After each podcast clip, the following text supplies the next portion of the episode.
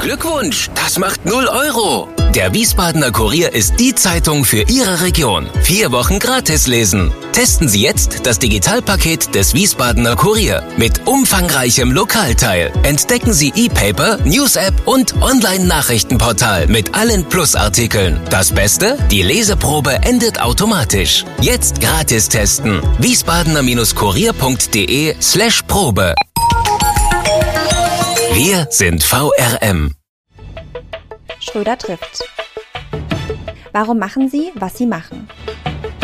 Stefan Schröder, VRM-Chefredakteur, trifft in diesem Interview-Podcast spannende Gesprächspartner, die einen besonderen Lebenslauf, etwas Besonderes geschafft oder geschaffen haben.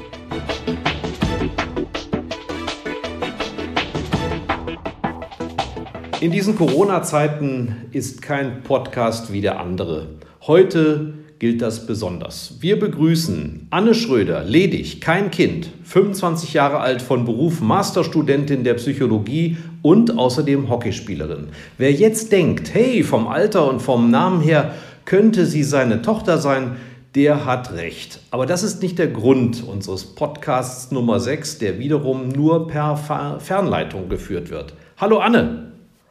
Hallo Papa, hallo nach Wiesbaden. Ich freue mich sehr, äh, an deinem Podcast teilnehmen zu dürfen. Anne, wie traurig bist du über die Verschiebung der Olympischen Spiele? Ja, sehr traurig. Ähm, ist, glaube ich, schon die richtige Bezeichnung. Ich muss sagen, ich bin, glaube ich, ziemlich rational damit umgegangen. Ähm, habe auch schon stark damit gerechnet, dass es dazu kommen wird. Und als die Entscheidung dann tatsächlich stattfand äh, oder ja, äh, durch war, war es natürlich schon erstmal so ein Schlag ins Gesicht und man dachte, okay, äh, und jetzt? Also, ähm, und mittlerweile ist man so ein bisschen über den Punkt weg, hat das realisiert, aber ähm, ja, ist natürlich immer noch traurig. Ihr wart als Hockey-Nationalmannschaft ja schon seit langem qualifiziert. Wann dämmerte euch denn, dass das dieses Jahr nichts mehr wird mit den Spielen? Ehrlich gesagt, ähm, erst vor zwei Wochen, genau. Also wir haben ja das Privileg, dass wir schon qualifiziert waren oder sind seit November 2019.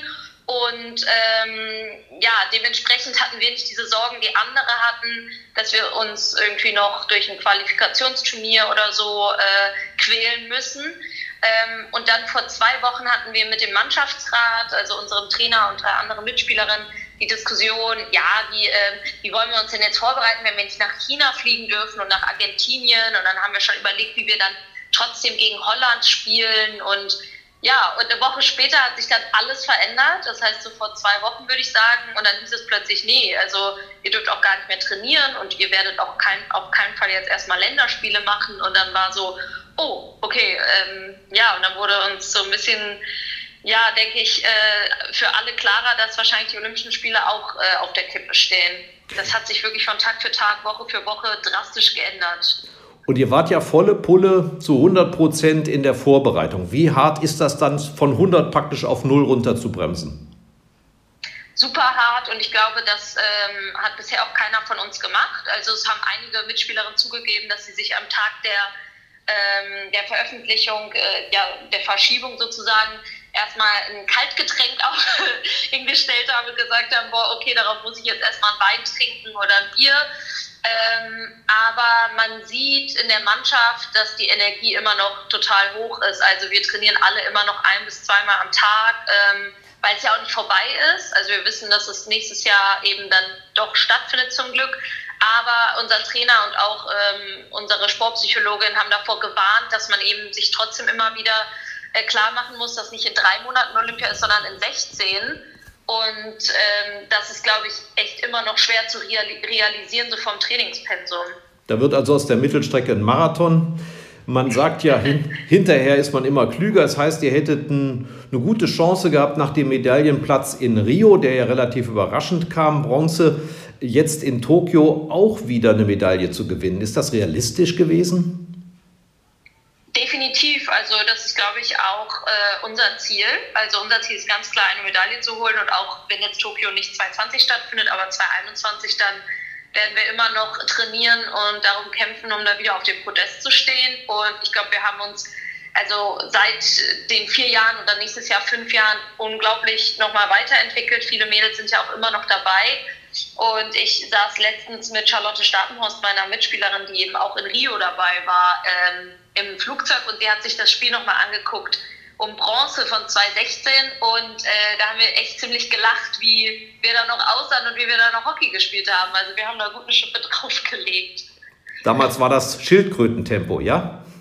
Ja, wirklich. Also es war äh, sehr deutsch, äh, sehr defensiv, äh, sehr klar und strukturiert und durch unseren neuen Trainer, der uns auch nochmal für die Offensive ganz schön viel äh, beigebracht hat und dazu ge er dazu beigetragen hat, dass wir da besser sind, äh, ja, ist das ein Riesenunterschied zu damals. Ihr habt euch ja wahnsinnig geöffnet international. Euer Trainer ist ein Belgier, ähm, ihr habt einen Spezialisten fürs Mittelfeld, der ist Niederländer. Ich glaube, es gibt auch noch einen Engländer, der sich mit Kondition beschäftigt. Äh, ist das nicht schwierig, so viele unterschiedliche Nationalitäten unter einen Hut zu bringen? Ja, also es ist nicht immer leicht. Es ist, glaube ich, schon einfacher.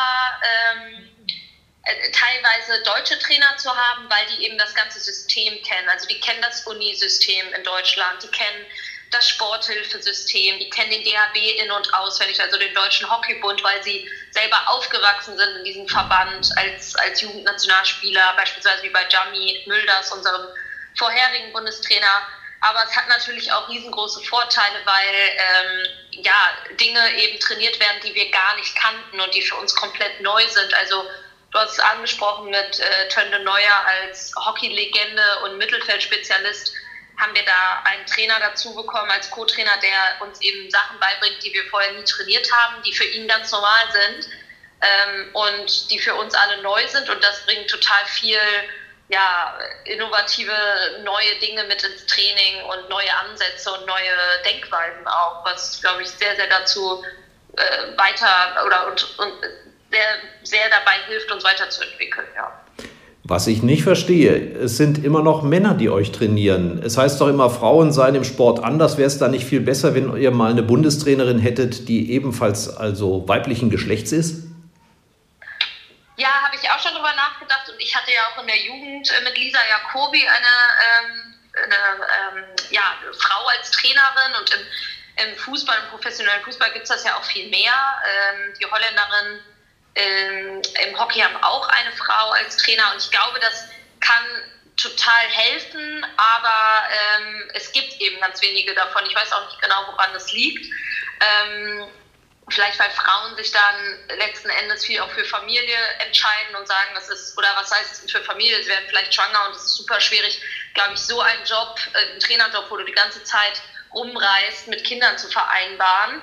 Ähm, aber ich glaube auch, äh, dass es wichtig ist, immer mal auch einen weiblichen äh, Staff mit oder ein weibliches Staffmitglied dabei zu haben. Also bei uns ist die Regel, dass wir immer auch eine Physio oder die Managerin hatten wir lange oder ähm, Co-Trainerin, eine Sportpsychologin, dass das auch eine Frau ist, damit wir eben auch äh, eine weibliche Ansprechperson im Staff haben.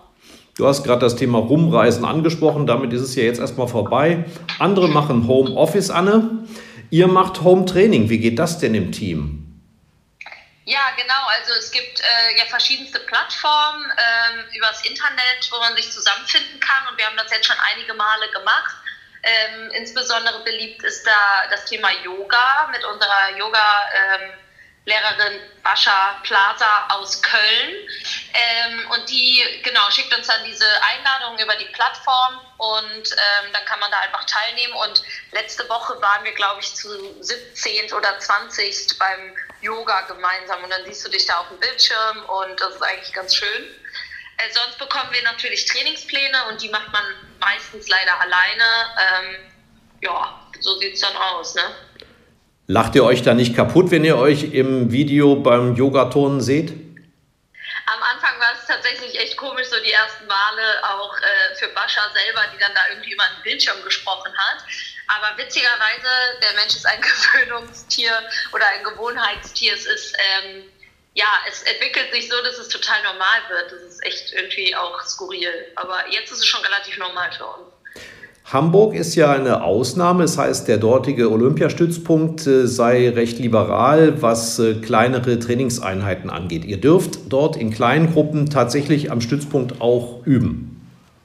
Ähm, nee, leider nicht mehr. Ähm, wir haben tatsächlich vor zwei oder drei Wochen die Sondergenehmigung bekommen ähm, von der Stadt und äh, waren super happy, weil man eben dann in Zweier- oder Dreiergruppen dort noch trainieren durfte im Olympiastützpunkt. Dort hat man dann auch ähm, natürlich immer mit äh, Abstand, aber andere Sportler auch noch getroffen, wie die Ruderer oder die Beachvolleyballer.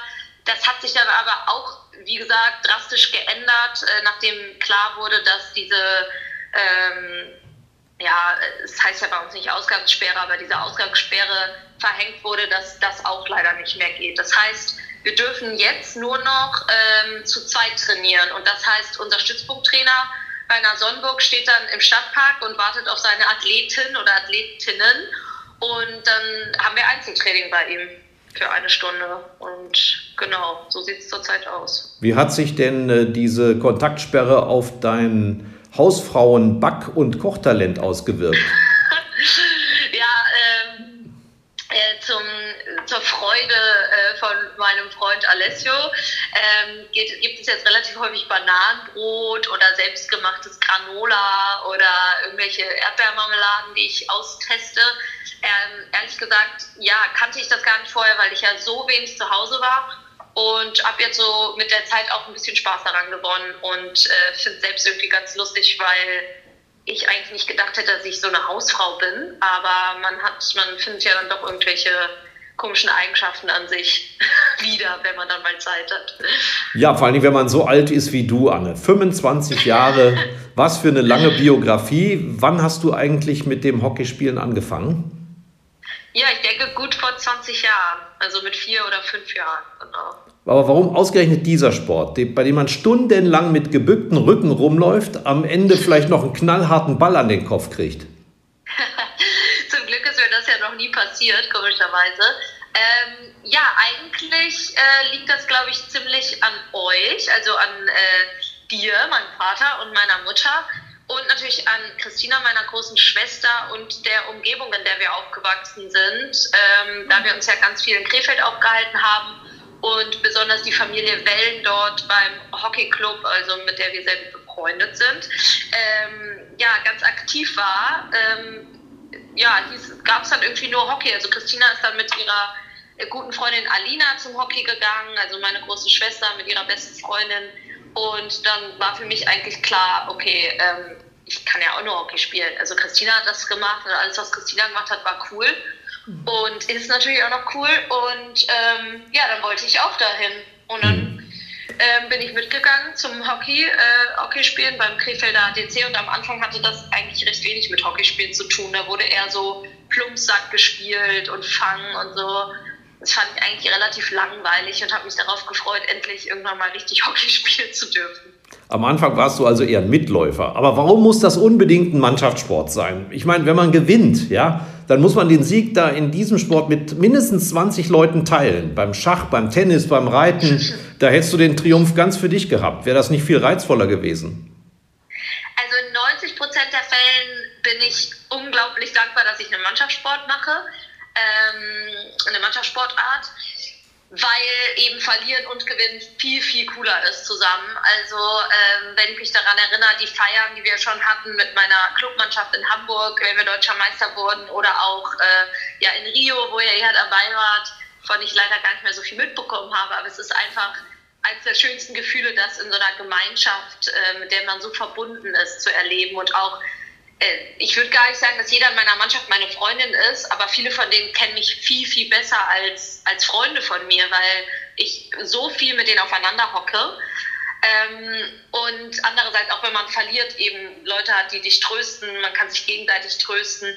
Aber es ist natürlich auch so, dass du, dass es auch ganz schön stressig ist und das sind diese 10 Prozent, wo man manchmal denkt, boah, wieso habe ich nicht einfach Tennis gespielt, weil ja, es gibt natürlich auch mal Zickereien, es gibt mal Stress, es gibt äh, Leute, die dir auf die Nerven gehen, weil man sich so oft sieht oder auch äh, ja, der Trainer, den du dir natürlich dann ja auch nicht aussuchen kannst, was ja bei einer Mannschaft, äh, Einzelsportart ein bisschen anders ist.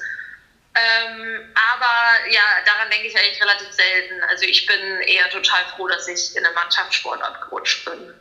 Du hast mit der Nationalmannschaft ja schon alle Kontinente bereist, wenn ich das richtig nachgerechnet habe. Seht ihr da auch was von den Ländern oder spielt ihr da nur Hockey? Äh, Australien fehlt leider. Da war, äh, da war ich nicht dabei. Aber sonst, also wenn wir Neuseeland und Australien zusammennehmen, dann stimmt das. Und ähm, ehrlich gesagt sagt man immer so, man sieht nur die Hockeyplätze, es kommt total drauf an. Also wenn du Turnier hast, äh, ein wichtiges, dann fokussierst du dich natürlich unglaublich darauf und dann ist das auch das Allerwichtigste. Das war zum Beispiel bei den Olympischen Spielen so. Also ich war in Brasilien, ich war in Rio, aber ich würde sagen, ich war gar nicht in Rio, weil eigentlich habe ich nur den Hockeyplatz gesehen und das olympische Dorf. Also da würde ich super gern nochmal hin. Aber wenn du Lehrgänge hast, wie beispielsweise jetzt in Südafrika oder in Argentinien, dann ähm, nehme ich persönlich mir eigentlich die freien Tage auch immer als Tage vor, wo ich mir mal ähm, ja, Bereiche und Distrikte angucke, um auch irgendwie was von dem Land oder der Stadt zu sehen. Und es gibt auch immer zwei, drei Mitspielerinnen, die da auch total Lust drauf haben. Und dann erkunden wir eigentlich immer so ein bisschen auch die Stadt. Und ja, das ist, äh, macht eigentlich mega Spaß. Und ich meine, zu dir, in dem Sinne wird dir das dann auch noch irgendwie alles bezahlt. Das heißt, man ist super privilegiert, dass man die Möglichkeit hat, so viel zu sehen. Wie surreal war in der Beziehung denn Rio? Du hast es gerade gesagt, ihr seid praktisch nur vom Olympischen Dorf zu der Hockeyanlage gefahren worden, aber ihr hattet sozusagen auf der Strecke die Favelas, ihr seid in ein Kasernengelände gefahren, um zu spielen. War das nicht total surreal?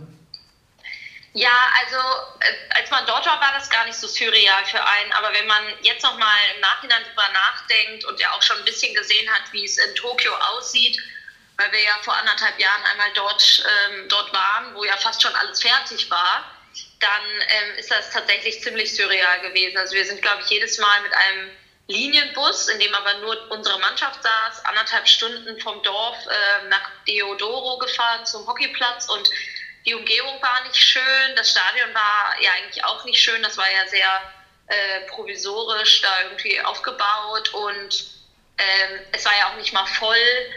Das Dorf war auch irgendwie tatsächlich jetzt nicht luxuriös und äh, es gab auch viele Probleme so mit, äh, mit ähm, ja, den Toiletten und äh, dem Wasser dort. Also es war wirklich alles andere als Luxus. Aber durch dieses Ziel, was du vor Augen hattest und eben auch durch die Mannschaft, mit der du das geteilt hast, hast du das irgendwie gar nicht so realisiert, als du dort warst. Du hast gerade schon gesagt, ihr fühlt euch manchmal durchaus privilegiert in der Welt, gerade wenn ihr mit solchen Kulturen zusammentrefft, die es nicht so gut haben. Zuletzt in Südafrika habt ihr aber einiges versucht zurückzugeben. Wie sah das aus? Genau, wir waren in Südafrika und es gibt ja von meinem Verein, äh, dem Club an der Alster, eine Kooperation in Südafrika in Hermanus und äh, Gansbay.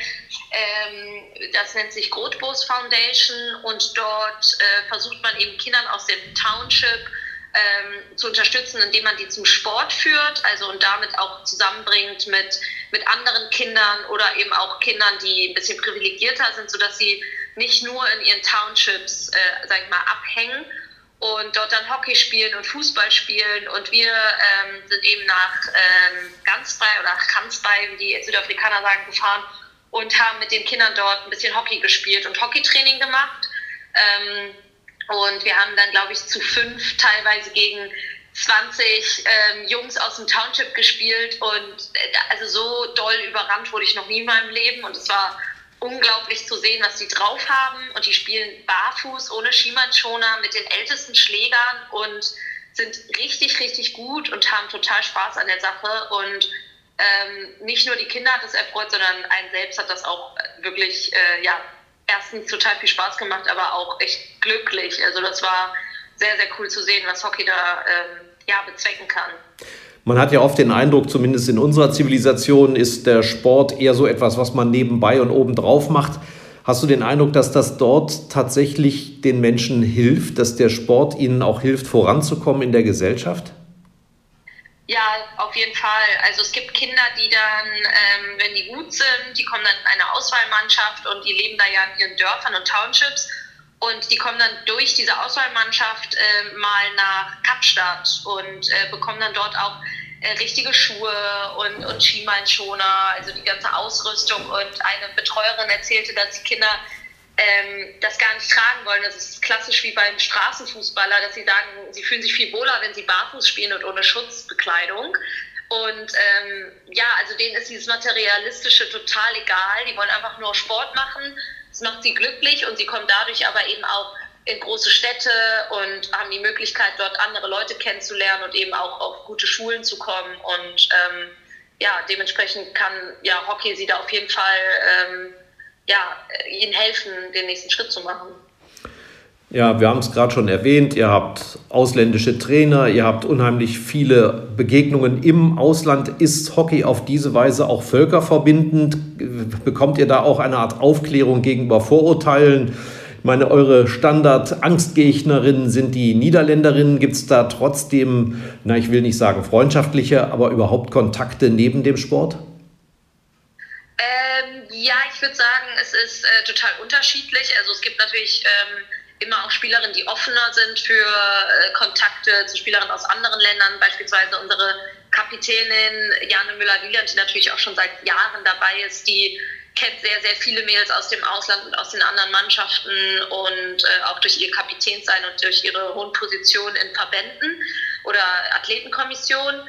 Aber es ist schon so, wenn man dann, äh, es ist genauso wie auch in der Bundesliga, wenn du dann gegen die das 20. Mal gespielt hast, dann kennt man sich natürlich schon so ein bisschen und ähm, wenn man sich dann auch mal neben dem Platz ähm, ja, äh, kennengelernt hat oder auch mal äh, miteinander gesprochen hat, dann ist da häufig auch so die, die erste Angst oder der erste, ähm, ja, dieser erste in Anführungsstrichen Hass, so, oh, die Holländer oder die, die Gegner ähm, verflogen. Und man merkt, die sind ja genauso wie man selbst, nur dass sie eine andere Sprache sprechen. Und ähm, ja, oder auch durch Shootings, von Adidas zum Beispiel, wo man die dann einfach mal persönlich und privat trifft und merkt, wie, wie nett viele von denen sind. Ähm, genau, das ist schon so, aber ich habe jetzt persönlich keine Freundschaften zu Mädels aus den anderen Nationen. Anne, nach Krefeld hast du in Rüsselsheim das Hockeyspielen richtig kennengelernt. Was hat dich dort geprägt? Ähm, ja, geprägt hat mich auf jeden Fall äh, die damalige Kultur des Vereins, denn in Rüsselsheim war klar, wenn du hier Hockey spielst, dann machst du das nicht hobbymäßig, sondern dann ist das Leistungssport. Und für mich war ab den, ich war dann dort äh, ab den D-Mädchen oder C-Mädchen, würde ich sagen, das heißt, ich war sechs, sieben. Für mich war klar, ich spiele Leistungssport. Ich mache das nicht irgendwie nur aus Spaß, sondern ich will gewinnen. Und äh, das war nicht nur für mich klar, weil ich extrem ehrgeizig bin, sondern das wurde mir auch so beigebracht von den Trainern und besonders eben von meinem Trainer, der mich zehn Jahre lang trainiert hat, Berti Rausch der witzigerweise ja mittlerweile auch in Hamburg ist bei meinem Verein. Ähm, und natürlich auch den Damenmannschaften, die dort gespielt haben, die sehr erfolgreich waren, mit Nationalspielerinnen, die Olympiasiegerin wurden während der Zeit. Ähm, ja, war für mich klar, boah, ich will Nationalspielerin werden und ich will auch mal Weltmeisterschaften spielen und Olympia spielen. Ich denke, das hat mich sehr, sehr geprägt dort, ja. Was macht denn diesen klassischen Berti-Stil aus, den man ja auch an anderen Spielerinnen erkennen will? Äh, das ist auf jeden Fall das unermüdliche Techniktraining, was er mit seinen Jugendmannschaften ähm, ja, von morgens bis abends gefühlt trainiert. Das sind diese Technikreihen. Das heißt, man macht wirklich ähm, als Hockey-Experte jetzt äh, Vorhand, Rückhandzieher, ähm, jedes Training von neuem und äh, wirklich bis du in Anführungsstrichen kotzt. Und das fand ich auch manchmal echt nervig, weil ich dachte, boah, kann der sich mal was Neues ausdenken? Und jetzt letzten Endes bin ich eben dankbar dafür, weil ich es im Schlaf kann und weil ich unter Druck eben einfach eine super sichere Technik habe, die mir immer wieder äh, hilft in brenzlichen und auch sehr engen Situationen auf dem Spielfeld. Du galtest als talentiert. Ähm, reicht das heute im Leistungssport noch aus? Ja, auf keinen Fall, würde ich sagen. Das ist der Mix. Also äh, Ehrgeiz, Talent, Wille, Disziplin und teilweise tatsächlich, wenn du weniger Talent hast, dann hilft dir auch, das zu kompensieren mit ganz, ganz viel Disziplin und Wille. Was ich auch, ich würde jetzt nicht sagen, dass ich talentfreie Mitspielerinnen der Nationalmannschaft habe, das stimmt natürlich nicht. Die sind alle auf irgendeine Weise talentiert. Aber es gibt bestimmt welche, die auch Olympia gespielt haben, obwohl man am Anfang nicht gesagt hätte, das ist eine super talentierte Hockeyspielerin, weil die das eben kompensiert haben durch ganz, ganz viel Fitness, Disziplin in anderen Bereichen und ähm, ja, das Fällt dir ja, würde ich so unterstreichen. Fällt dir konkret ein Opfer ein, was du hast bringen müssen für den Sport, für diese Leistung, das dir besonders wehgetan hat? Also wehgetan hat mir eigentlich ähm, gar nichts. Ich habe nie das Gefühl gehabt, dass ich auf irgendwas Essentielles verzichten muss, was ich jetzt vermissen würde. Ähm, was mir nur manchmal auffällt, da hatte ich gerade auch ein Gespräch mit einer Freundin drüber, wenn dann deine besten Freundinnen im Ausland sind und ein Auslandssemester machen beispielsweise, dann war bei mir eigentlich nie so der Gedanke, oh, das will ich auch. Aber mir tat es dann häufig leid, dass ich die Mädels zum Beispiel oder meine engsten Freundinnen nie besuchen konnte, weil ich nie die Zeit gefunden habe, ähm, zwischen meinen Lehrgängen oder Turnieren dann auch noch nach ähm, Lissabon oder nach Barcelona oder nach Kopenhagen zu fliegen, um die zu besuchen. Und das sind eben auch wichtige Lebensabschnitte für meine Freundin gewesen und ähm, man konnte sie einfach nicht so viel sehen. Ähm, das finde ich schade. Trotzdem habe ich zum Glück so gute Freundinnen, dass das auch über andere Wege geht, den Kontakt zu halten. Und jetzt, ähm, wenn ich mir so meinen Lebenslauf angucke, dann muss man natürlich auf Praxiserfahrung im Beruf verzichten und die nachzuholen. Das wird natürlich schwierig, das ist machbar, aber das ist manchmal was, wo ich noch sagen würde, das ist, ja, das, darauf muss man verzichten oder das, das sind Dinge, die, die schafft man nicht noch nebenbei. Anne, du musst jetzt keine Angst um Konsequenzen haben. Ich bitte um eine ehrliche Antwort. Anne, wie nervig sind Eltern auf der Tribüne? ja, also ich glaube, die werden ehrlich gesagt immer weniger nervig. Also wenn ich überlege, wie nervig Eltern in der Jugend waren, ähm, weil sich dann einfach Eltern mit ihren Kindern so krass identifiziert haben, dass das Spiel, was da auf dem Hockeyplatz ablief, das war eben, die haben sich so gefühlt, als würden sie mitspielen. Also da gab es ja tatsächlich wirklich auch äh, Eltern, die dann nicht mehr kommen durften, die haben dann irgendwie ähm, Verbote bekommen, dass die nicht in die Halle dürfen oder auf dem Hockeyplatz. Und das war in der, in der Jugend und ich glaube, das würde wahrscheinlich auch, äh, würden wahrscheinlich auch Kinder oder Eltern aus anderen Sportarten unterstreichen. Das war schon echt ein großer Faktor.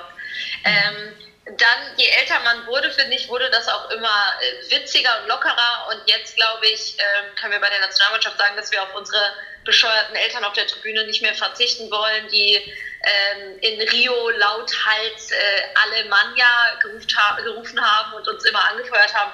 Das heißt, natürlich ist es einem manchmal so ein bisschen peinlich, aber eigentlich letzten Endes ist man mega, mega froh, dass man da seinen kleinen Fanclub auf der Tribüne hat und äh, immer jemanden, der einen dann doch umarmt, egal ob man gewinnt oder verliert. Danke, das war eine wirklich ehrliche Antwort. Du sollst ja, du sollst ja eine besonders ausgeglichene Spielerin sein. Wie schaffst du ja. das?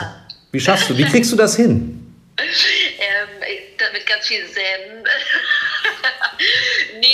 Bin, glaube ich, ziemlich das Gegenteil. Ich bin zwar auf dem, glaube ich, auf einem guten Weg dahin, ein bisschen ausgeglichener zu werden, aber so zu 100% ausgeglichen sein möchte ich auch gar nicht, weil ich glaube, dann geht eine große Stärke von mir verloren, besonders auf dem Hockeyplatz mit meinem unbändigen äh, Siegeswillen. Ähm, genau, aber ja, ich würde sagen, ich bin eben nicht eine ausgeglichene Spielerin und das macht mich auch aus. Ihr seid alle Amateurinnen. Also das heißt, jede von euch hat noch einen Beruf. Wie sehr werdet ihr vom Arbeitgeber oder von der Uni in deinem Fall unterstützt? Ähm, vom Arbeitgeber, da kann ich ja nur für Mitspielerinnen von mir sprechen, ähm, kommt es total darauf an, wo du äh, bist, in welchem Bereich. Äh, ich würde sagen, die Spielerinnen, die bei mir arbeiten, die müssen oder die bei mir in meiner Mannschaft sind arbeiten, die müssen einen Arbeitgeber haben, der sie zu 100 Prozent unterstützt. Und das haben sie auch gefunden. Äh, bestes Beispiel ist eine meiner engsten Freundinnen, Kira, die bei einem Modeunternehmen angestellt ist und der Chef ist eben auch ein großer Hockey-Fan und unterstützt sie, wo sie nur kann. In der Uni ist das viel, viel schwieriger. Da würde ich, glaube ich, jedem empfehlen, eher an privaten, kleineren Unis zu studieren, wenn man Leistungssport macht, weil das an den staatlichen Unis, da fällt so einfach hinten, hinten weg. Also die wollen eigentlich keine Leistungssportler meinem Empfinden nach haben, weil wir machen Stress ähm, wir machen Probleme, ähm, es muss Sonderregelungen geben und das nervt die meisten eigentlich. Aber ich habe eben auch super tolle Gegenbeispiele ähm, kennengelernt, wo Dozenten sagen, ach Frau Schröder, ich habe Sie gerade hier im Fernsehen gesehen, wie toll, oder auch Olympia, wie toll. Und die dann eben einem auch entgegenkommen und das total toll finden, was man macht. Und da muss man aber super viel Eigeninitiative an den Tag legen und immer wieder persönlich mit den Dozenten reden, denn jedes Jahr, jedes Semester ist es unterschiedlich, je nachdem, welcher Dozent, Professor da vor dir steht. Kann ja auch ein bisschen an dem mangelnden Bekanntheitsgrad liegen. Ich meine, Hockey ist die erfolgreichste Ballsportart in Deutschland. Es wimmelt von Goldmedaillen und WM-Titelgewinnern. Warum rangiert ihr in Deutschland aber nur auf Platz 29 der Sportarten, was die Zahl der Mitglieder angeht? Kannst du dir das erklären?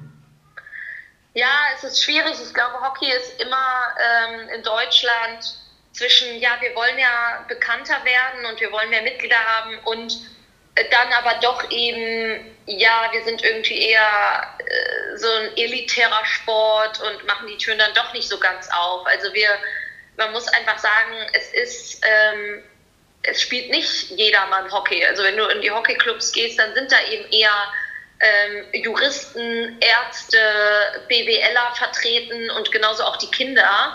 Und es ist nicht ein Sport, wo, glaube ich, jeder sagen würde, ach, ich fange jetzt mal mit Hockey an, so wie es beim Fußball oder beim Handball ist. Und ähm, wenn das nicht so ist, dann ist das für mich auch ein Grund, wieso wir eben nicht so viele Mitglieder haben, weil wir eben nur eine ganz kleine Gruppe an, an Bevölkerung ähm, ja, sich widerspiegelt, die Hockey spielt und nicht, nicht alle und nicht die Breite. Und ähm, Genau, da muss sich eben der Deutsche Hockeybund oder Hockey in Deutschland überlegen, will man, will man sich da verändern? Und dann wäre das aber auch, glaube ich, was, was man äh, ziemlich konsequent machen müsste. Oder will man eben so ein bisschen in seiner kleinen Hockeyfamilie bleiben? Und das gefällt ja auch ganz vielen. Und mir gefällt das ehrlich gesagt auch gut, aber mir ist auch bewusst, dass das eine kleine Blase ist und dass das nicht ähm, Deutschland ist oder äh, repräsentativ. Anne, du studierst Psychologie, jetzt sogar im Masterstudiengang. Hilft dir das Studium eigentlich auch für den Sport? Ja, das ist, glaube ich, die Frage, die jeder Journalist stellt. Und jedes Mal aufs Neue überlege ich, ähm, ob mir das Studium hilft oder ob ich als Person das Studium angefangen habe, weil ich eh schon viel über Sachen nachdenke. Und ich glaube, es ist so ein, ähm, ja, beides stimmt. Also das Studium einerseits lässt mich natürlich meinen Horizont erweitern, lässt mich auch ähm, noch mehr über mich selbst nachdenken, aber andererseits glaube ich, war ich auch schon vorher eher eine Person, die eher mal über sich selbst und sein Verhalten oder sein, sein Geist nachgedacht hat. Ähm, und dementsprechend, ja, äh, hilft mir das, glaube ich, auf jeden Fall. Ähm, denke schon, ja. Umgekehrt, du hast äh, Hallenweltmeistertitel, Bronzemedaille, äh, Rio umhängen, mehrfache deutsche Meisterin mit, dem, mit deinem Club an der Alster. Wird dir das beruflich eigentlich mal helfen? Ja, ähm, das ist gerade auch eine entscheidende Frage, die ich mir selbst stelle. Ähm, da ich ja dadurch, dass die Olympischen Spiele jetzt eben verschoben wurden, gerne eigentlich jetzt in diesem Jahr ein Praktikum machen würde, am liebsten im Krankenhaus oder in der Psychiatrie und ich glaube, das ist ein Bereich, ehrlich gesagt, in dem mir das menschlich und persönlich schon helfen wird, aber auf dem Lebenslauf bin ich mir da noch nicht so sicher, weil es ist in der Wirtschaft teilweise einfacher mit dem Sport, weil es eben Leute gibt in der Wirtschaft, die sagen, boah, ein Leistungssportler im Unternehmen, der ist so zielorientiert, der ist diszipliniert. Ähm, da habe ich auch schon Unternehmer kennengelernt, die sagen würden, oh, ich, würde, ich würde dir direkt ein Praktikum oder einen Job anbieten. Ähm, ich glaube, ehrlich gesagt, im Gesundheitswesen ist das schwieriger. Ähm, aber ich glaube, da muss man eben ehrlich gesagt auch jemanden finden, der das toll findet, weil sonst weiß ich auch gar nicht, ob ich unbedingt da arbeiten wollen würde, wenn äh, ja, jemand den Sport total blöd findet oder das, was ich gemacht habe. Nachvollziehbar. Anne, jetzt geht's um die Wurst. Die Rubrik heißt Auf ein Wort. Und äh, dabei musst du sechs Fragen jeweils möglichst immer nur mit einem Wort beantworten. Ich hoffe, das schaffst du. Ich gebe mein Bestes. Und es ist nicht nur Ja oder Nein, ne? sondern es, können, es ist egal welches Wort. Ja oder Nein käme da ziemlich blöd. Das wirst du gleich merken. Okay, ja, let's go. Vor was hast du am meisten Angst? Tod. Was ist dir eine Sünde wert? Mm, Süßigkeiten. Jeder Mensch ist eitel. Woran erkennt man das bei dir? Mm, an meinem sehr, sehr, oh, das sind viel, viel mehr Wörter. Äh, begehbarer Kleiderschrank. Welcher Mensch ist äh, dein Vorbild? Ich schleim jetzt, meine Eltern. Boah, das waren zwei Wörter. Was hättest du beruflich statt deiner aktuellen Tätigkeit auch gerne sein wollen? Moderatorin. Dein größter Wunsch fürs Alter? Glücklich sein. Oh, das ging doch ganz gut. Da habe ich, hab ich schon viel längere Antworten bekommen. ich habe mich auch angestrengt. Anne, wie kompliziert ist das eigentlich, ähm, den äh, Sport und die Ausbildung miteinander zu kombinieren? Da gab es den Fall von einer Mitspielerin, ich glaube, es war Nike Lorenz, die hat sogar ihre Prüfung so absolviert, wie man das heute bei Corona wie selbstverständlich macht, nämlich digital von der Ferne aus. Ja, das hat sie, ähm, muss man einfach mal sagen, während einer Weltmeisterschaft gemacht. Wahnsinn. Ähm, da ist sie mittags dann kurz mal, da haben wir, sie studierte eigentlich an der Universität in Mannheim und konnte dann aber in Berlin äh, bei einer Klausur sich mit reinsetzen und konnte ihre eigene Klausur dort schreiben. Also das fand ich auch echt faszinierend. Also mal eben ähm, zwischen zwei Spielen sozusagen. Genau, ja, und hat die, glaube ich, auch noch mit Bravour bestanden. Ähm, ja, daran sieht man, glaube ich, dass wir, dass wir das schaffen, weil wir auch eben nicht nur im Sport, sondern generell von der Persönlichkeit alle ziemlich diszipliniert sind. Und das ist, glaube ich, oder hat ganz viel mit Organisation zu tun. Also es ist halt, seit man klein ist, hat man einen komplett durchgetakteten Stundenplan und Alltag. Und das war schon in der Schule so und das hat sich ehrlich gesagt in der Uni eben äh, gar nicht verändert. Und so kann man das dann ja beides unter einen Hut bringen. Trotzdem muss man immer, glaube ich, irgendwo Abstriche machen. Also entweder beim Sport oder im, im Beruf oder im Studium. Man hat ja den Eindruck, dass das inzwischen auch durch die Sporthilfe honoriert wird. Also ihr habt da ganz anständige Unterstützung bekommen bisher, oder? Auf jeden Fall. Also wir Hockeyspieler haben auch natürlich, weil wir uns das selbst erarbeitet haben durch die Erfolge der letzten Jahre, aber wir haben mittlerweile echt äh, eine sehr, sehr gute Förderung durch die Sporthilfe und kommen dadurch einfach gut durch den Alltag. Es ist nicht so, dass man sich jetzt viel ähm, ja, irgendwie nebenbei immer fürs Leben danach äh, zurücklegen kann, aber es ist eben ein sehr komfortables Alltagsleben dadurch. Sprechen wir mal über Geld. Was gab es für die Bronzemedaille in Rio? Wenn ich es richtig erinnere, 10.000 Euro. Ja. Pro Spieler. Genau. Und wir haben aber unsere P-Akkreditierten, also den zwei Mädels, die nicht gespielt haben, aber mit im Team waren, ähm, haben wir eben, wollten wir das auch ermöglichen, dass beide 10.000 Euro bekommen. Und deshalb haben wir alle ein bisschen weniger genommen, also hatten am Ende dann acht oder neun irgendwas. Aber das wurde sozusagen in Raten dann auf ein Jahr bezahlt? Nee, das haben wir auf einmal bekommen. Wow, da hast du mir gar nichts ja. von erzählt. Interessant. ähm, seid ihr sicher, dass denn diese Förderung jetzt bis äh, Tokio 2021 verlängert wird? Also die Grundförderung wird weiter ausgezahlt. Da haben wir direkt schon die Nachricht von der Deutschen Sporthilfe bekommen.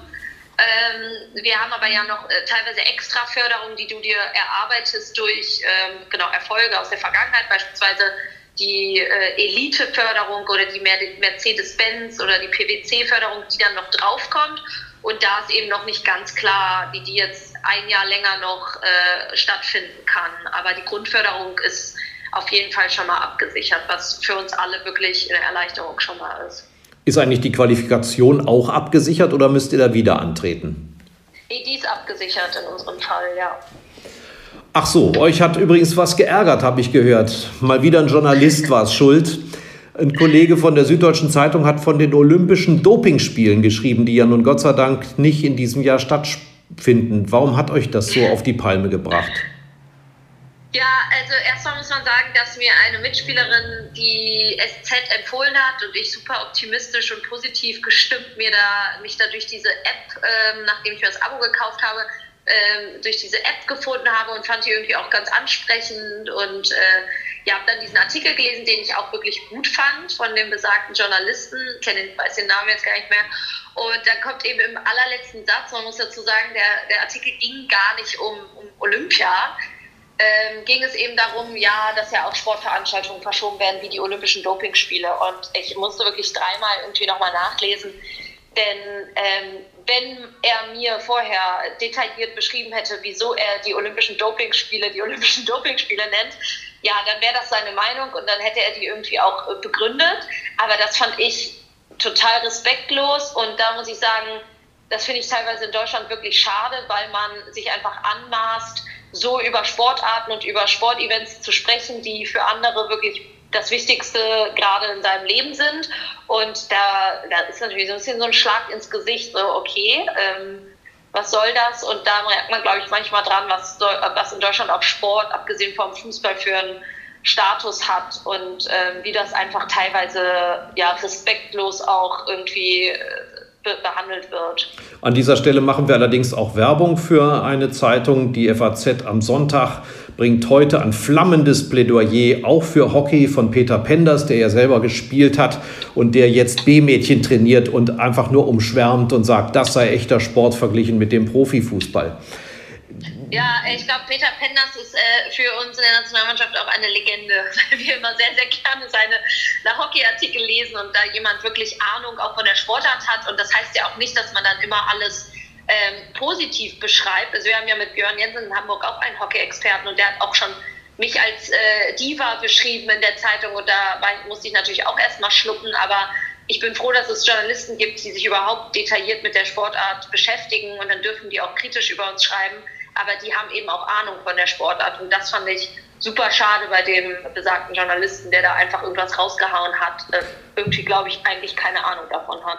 Denn wir wollen jetzt mal das Thema Doping äh, anfassen. In Deutschland gibt es da eine sehr dezidierte Handhabung.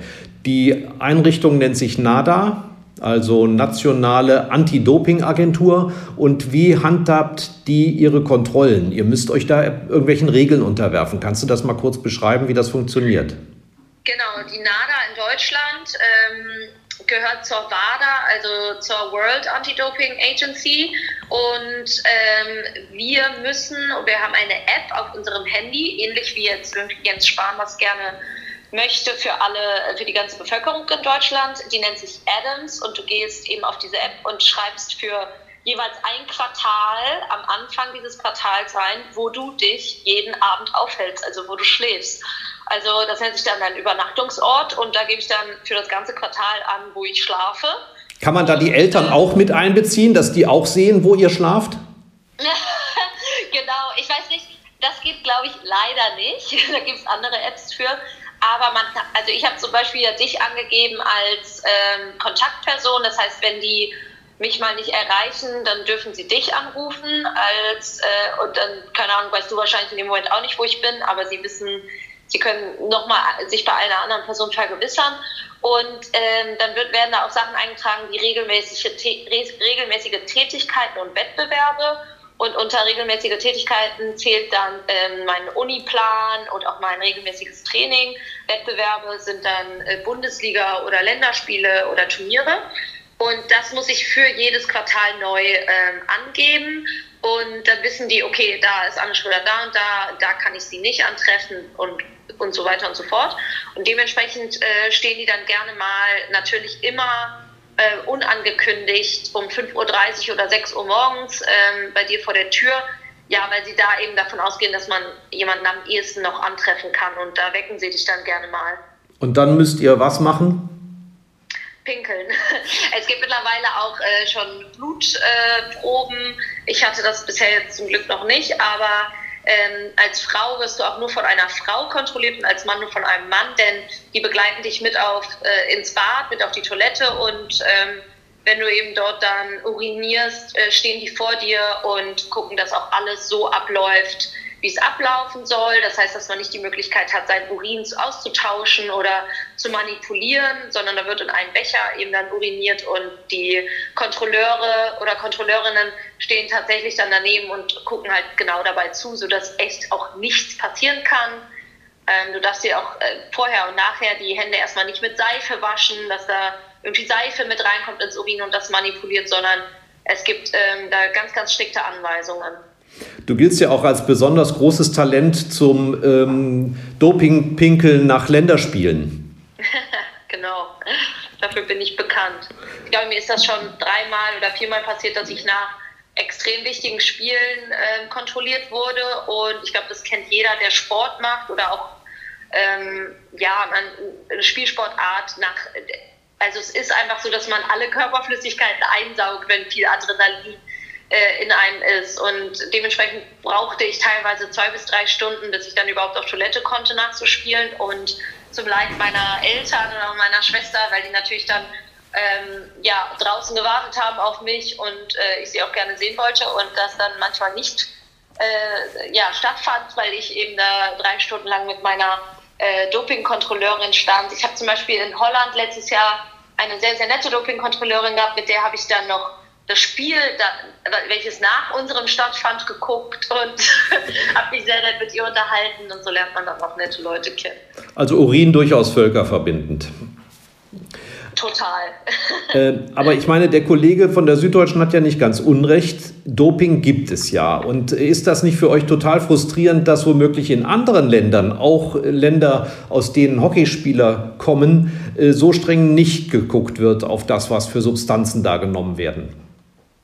Ja, also äh, ehrlich gesagt tangiert uns das nicht so doll, denn ähm, in Mannschafts- und Spielsportarten bringt Doping einfach nicht so viel äh, weil es einfach so viele unterschiedliche Einflüsse gibt. Also es gibt den Schiedsrichter, es gibt die gegnerische Mannschaft, es gibt das Wetter, es gibt den Schläger, es gibt ähm, die, die Bodenqualität, die Platzqualität, das Wetter. Ist es warm, ist es heiß, regnet es, regnet es nicht, hagelt so und dementsprechend, selbst wenn du jetzt dopst und ähm, oder der Gegner dopt und es, es ist einfach keine Garantie dafür, dass die besser sind. Deshalb, mhm. selbst wenn es in anderen Ländern gemacht wird, wäre es, glaube ich, würde man es gar nicht in der Spielsportart so merken. Und zweitens vertraue ich da ziemlich auf die Länder, die beim Hockey teilnehmen, dass es dort auch kein Doping gibt. Ähm, vielleicht in, in, in, in, kleiner, in einer kleinen Form. Und das ist natürlich auch unfair und das ist auch nicht das, was der Sport will. Aber ich glaube, das ist ehrlich gesagt im Hockey kein großes Thema. Ähm, es ist aber eben besonders in Einzelsportarten und auch in Sportarten, wo es extrem auf Zeiten ankommt, wie Sprint, äh, Schwimmen, im Radsport, da ist es natürlich viel, viel, viel ausschlaggebender und ähm, ja, da, da merkt man, glaube ich, schon, wie die NADA eben hier top organisiert, wie es häufig eben in Deutschland ist, arbeitet und man dann beispielsweise in Ländern wie in Jamaika sich nicht so ganz sicher sein kann, ob da jetzt ähm, die da in einem kleinsten Dorf regelmäßig sich die Sprinter nehmen und äh, mit den Tests machen. Mhm. Ich würde mich freiwillig melden, um in Jamaika mal nach dem Rechten zu sehen. Ich auch. Anne, wie könnte das denn aussehen, wenn es heißt, nach den Kontaktsperren, so in zwei Wochen, wird in Deutschland das gesellschaftliche Leben wieder so langsam hochgefahren? Kann das auch für den Sport gelten? Kannst du dir vorstellen, mit Atemschutzmaske Hockey zu spielen? Ja, ähm, es wird ja jetzt die ganze Zeit schon diskutiert, ähnlich wie beim Fußball, wann unsere Bundesliga-Rückrunde wieder anfängt. Und ich habe da schon gelesen, irgendwas von Anfang Mai. Ich glaube, im Vergleich zum Fußball haben wir ja nicht das Problem ähm, der großen Zuschauermassen. Das ist in dem Fall jetzt auch mal was Positives. Aber ähm, ich glaube, ehrlich gesagt, dass es eher erstmal anfängt mit Kleingruppentraining, dass man vielleicht dann in Dreier-, Vierergruppen wieder auf den Hockeyplatz darf ähm, und vielleicht auch erstmal keine Zweikämpfe macht, sondern ähm, ja, Techniktraining oder sich gegenüberstellt, ähm, sodass man auch nicht den engsten Kontakt hat. Das könnte ich mir ehrlich gesagt vorstellen, dass es so langsam dann wieder, wieder anfängt. Anne, es war schön, mal wieder mit dir geredet zu haben. Ähm, hast du zum Schluss noch eine Botschaft für deine Teams, für dein Team oder für deine Fans?